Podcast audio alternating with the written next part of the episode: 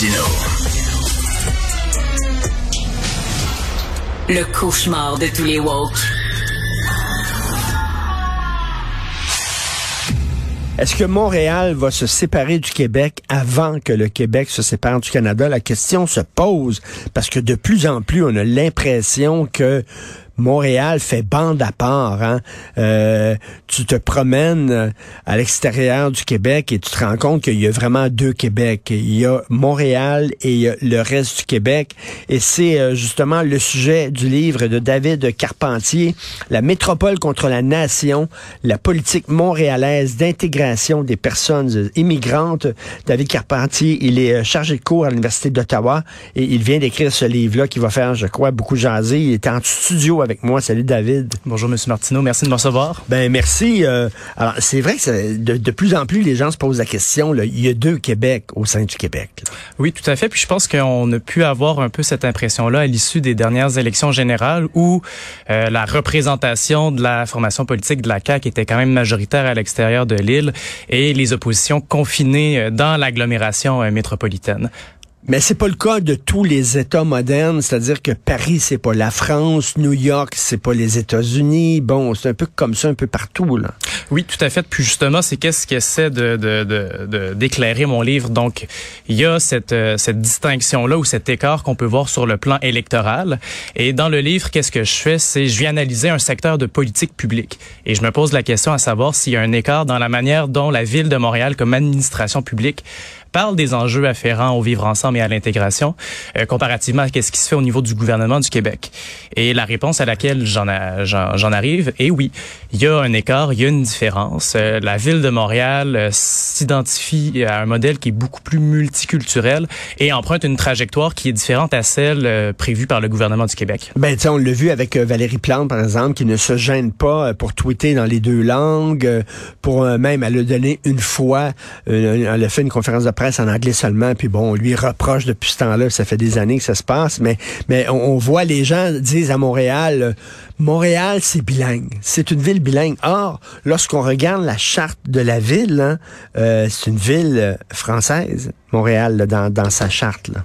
Oui, tout à fait. Puis, qu'est-ce qui est intéressant dans le cas euh, de la métropole, je vous dirais, c'est, la complexité de la situation, puisque euh, on peut, par exemple, concevoir euh, Montréal comme faisant bande à part, mais même à l'intérieur de l'administration montréalaise, à l'intérieur de l'administration municipale, il y a un jeu d'acteurs entre euh, des personnes qui se rattachent finalement au modèle qui est promu par le gouvernement du Québec, qui est souvent associé à l'interculturalisme, tout comme il y a des acteurs qui s'identifient de manière tacite euh, au modèle canadien. Donc c'est un peu qu'est-ce que j'essaie d'éclairer, de montrer cette, euh, cette, cette concurrence entre des coalitions d'acteurs aux idées différentes. Euh, vous l'avez évoqué, il y a la notion du bilinguisme officiel anglais-français. Euh, il y a également la référence au contexte québécois pour réfléchir à l'intégration. À quelle société d'accueil est-ce qu'on invite les nouveaux arrivants à, à venir participer? Alors dans certains documents de politique publique à la ville, la, la référence au Québec est tout simplement absente. Ah oui. Est tout simplement absente. On fait référence à la société d'accueil montréalaise. Euh, ce qui est quand même assez ah, oui. assez illustratif. Mais encore là, on reste au niveau au niveau discursif. Vous avez évoqué les, les controverses sur les discours euh, unilingues. Euh, il y a également la, la tension qui existe entre l'administration montréalaise sur euh, la loi 21, les projets de loi concernant la laïcité de l'État. Il y a aussi le débat sur le sur le racisme systémique. Donc, il y a plein d'éléments comme ça sur lesquels mmh. le gouvernement du Québec et la ville divergent. Et ça nous ramène un peu à, à cette idée de partition. C'est comme si Montréal était appartenait au Canada et le reste du Québec appartenait au Québec. C'est comme si Montréal était une région, vous le dites, euh, on dit à Montréal, euh, c'est la société montréalaise qui vous accueille et non la société québécoise. Euh, c'est comme si Montréal était une extension du Canada au sein du Québec. Ouais, ben là-dessus peut-être deux éléments.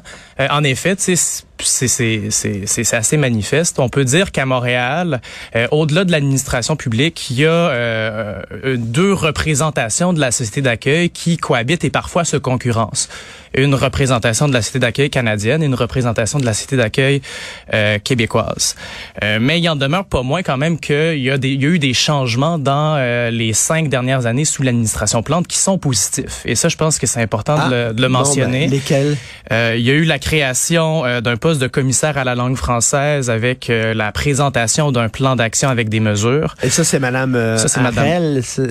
oui, donc mais ils n'ont pas fait grand-chose jusqu'à maintenant. Là. Ben effectivement, c'est sûr que lorsqu'on dépose un plan d'action, c'est dans les prochaines années que ça va s'évaluer. Puis je pense que vous faites bien de le mentionner. Je terminais avec les, les éléments positifs, puis par la suite, je vais oui. commenter qu'est-ce que vous venez de dire. Donc la création, la, la mise sur l'élaboration d'un plan d'action, la nomination d'une commissaire. On a aussi donné la responsabilité à un élu euh, qui siège au comité exécutif de la langue française. Dans un premier temps, c'était Madame Cathy Wang et maintenant c'est Madame Olivier qui cumule aussi le dossier des relations gouvernementales. Euh, mais comme vous le dites, c'est seulement dans les prochaines années qu'on va voir si ce plan d'action-là euh, mérite des ressources sérieuses. Euh, à titre illustratif, il y a plusieurs postes de commissaires qui ont été créés à la ville de Montréal euh, par l'administration Plante. Euh, un poste de commissaire à la lutte au racisme et à la discrimination systémique. Il y a aussi le poste de commissaire à la langue française. Et les deux disposent de ressources inégales. À savoir si c'est illustratif des priorités qui est donné à ces deux dossiers-là. Par exemple, la commissaire à la, langue, à, à la lutte contre le racisme et les discriminations systémiques, elle compte sur des ressources humaines et relève directement de la direction générale de la ville. Euh, ce qui n'est pas le cas de la commissaire à la langue française. Euh, donc, c'est à voir si ce dossier-là va prendre du galon, si c'est sérieux ou si c'était simplement euh, un élément apporté en campagne électorale. Et David Carpentier, là, vous, vous dites là, justement, Montréal, c'est comme bilingue, multiculturaliste. Le Québec, c'est euh, français, euh, interculturaliste. Il y a comme un choc, un clash. Alors, puis il y a même une tension entre l'administration de Montréal et le gouvernement du Québec. Est-ce que le gouvernement du Québec euh, va pouvoir ramener Montréal dans le rang, c'est-à-dire ramener Montréal dans le giron du Québec, ou au contraire, on va dire, ben, Montréal, c'est une exception. Montréal, c'est Montréal, donc. C'est une excellente question, mais juste Qu'est-ce qu'on a vu dans la dernière campagne électorale, c'était que M. Legault souhaitait faire de Québec la, la deuxième métropole, euh, la ville de Québec la deuxième métropole de la province. Euh, donc je pense que déjà il y a cette réflexion là qui se crée d'abandonner Montréal à son sort. euh, mais je vais nuancer qu'est-ce que j'ai dit précédemment là, dans la mesure où est-ce que euh, je vous ai un peu expliqué qu'il y avait un écart entre la ville de Montréal et le reste du Québec, ou en l'occurrence au niveau, au niveau de qu'est-ce qui se fait en matière d'intégration euh, au gouvernement du Québec. Puis la question qu'on peut se poser, c'est pourquoi est-ce qu'il existe cette divergence Euh, certaines personnes pourraient dire que c'est à l'initiative de la ville de Montréal. Euh, mais qu'est-ce qui est développé un peu dans le livre, c'est cette idée que la trajectoire originale qu'emprunte la ville de Montréal s'explique surtout par l'absence euh, de cadre de référence au niveau du gouvernement du Québec. Mmh. donc le gouvernement du Canada a institutionnalisé depuis les années 70 une politique de multiculturalisme, tandis que le gouvernement du Québec, lui, n'a rien fait en la matière de substantiel. il y a eu l'adoption dans quelques énoncés de politique publique euh, de l'interculturalisme. On l'a défini, mais jamais on l'a opérationnalisé. Euh, donc, c'est un peu l'idée qui est avancée, dans la mesure où est-ce qu'on peut pas s'attendre à la ville de Montréal qu'elle ait une, une, posture proactive s'il y a aucun cadre qui vient lui donner les lignes ben, directrices et les orientations. Donc, à mon sens, et qu'est-ce que je développe dans le livre, c'est que le problème émane davantage de Québec qui laisse euh, Montréal euh, s'autogérer un peu euh, comme comme elle veut. Et, et, pas seulement Montréal, euh, Monsieur Monsieur Martineau, dans la mesure où est-ce que euh, donc la première le premier objectif du livre, c'est oui de montrer l'écart puis de le commenter entre Montréal et l'administration du, du, du, Québec, mais c'est aussi de réfléchir à au rôle des villes en matière d'intégration, en matière d'inclusion.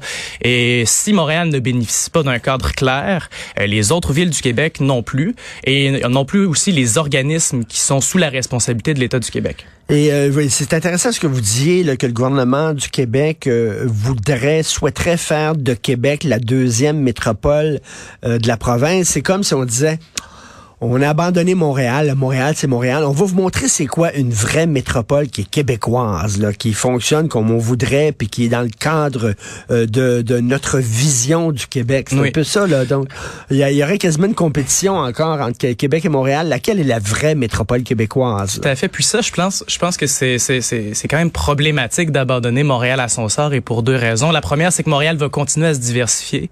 Et dans le discours gouvernemental, euh, je probablement que c'est nuisible à long terme de, de continuer à antagoniser euh, les Montréalais du reste du Québec, même si c'est payant politiquement, euh, d'une part.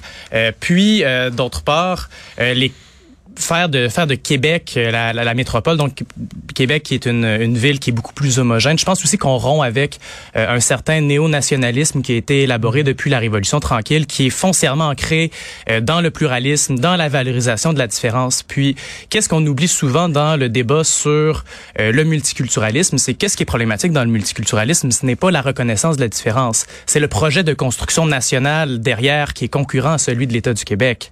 Et ça, souvent, on l'oublie. Euh, donc, si les Québécois et les Québécoises veulent se doter d'un modèle multiculturel, grand bien leur face, ça va être leur décision. Le problème, c'est de se le faire imposer par Ottawa. Tout à fait, tout à fait. Et euh, vous savez, euh, euh, Montréal-Québec, ça me fait penser à Paris-Lyon. Hein. En France, c'est un peu ça. Le Lyon, c'est la, vraie métropole française. Puis Paris, bon, c'est Paris. Euh, écoutez, en terminant, si je me trompe, c'est un des premiers ouvrages qui a été vraiment qui s'intéresse à cette question-là. Euh, oui, spécifiquement sur les sur les tensions qui pourraient exister entre euh, la ville de Montréal et le gouvernement du Québec, sur les questions afférentes au vivre ensemble, à, à mon avis. En tout cas, ceux qui m'écoutent de temps en temps, vous savez, des fois, je suis bien déprimé puis bien cynique et tout ça sur le Québec, mais je vois que M. Carpentier, David Carpentier, il fait partie de toute une nouvelle gang de jeunes intellectuels. Il y en a plein qui écrivent des essais ces temps-ci passionnants, super bien, euh, des gens qui sont dans la vingtaine, dans la jeune trentaine. Donc, je vous lève mon chapeau. Ça s'intitule la métropole contre la nation. C'est de David Carpentier, chargé de cours à l'Université d'Ottawa. Merci, bravo. Merci, bonne, journée. Bonjour.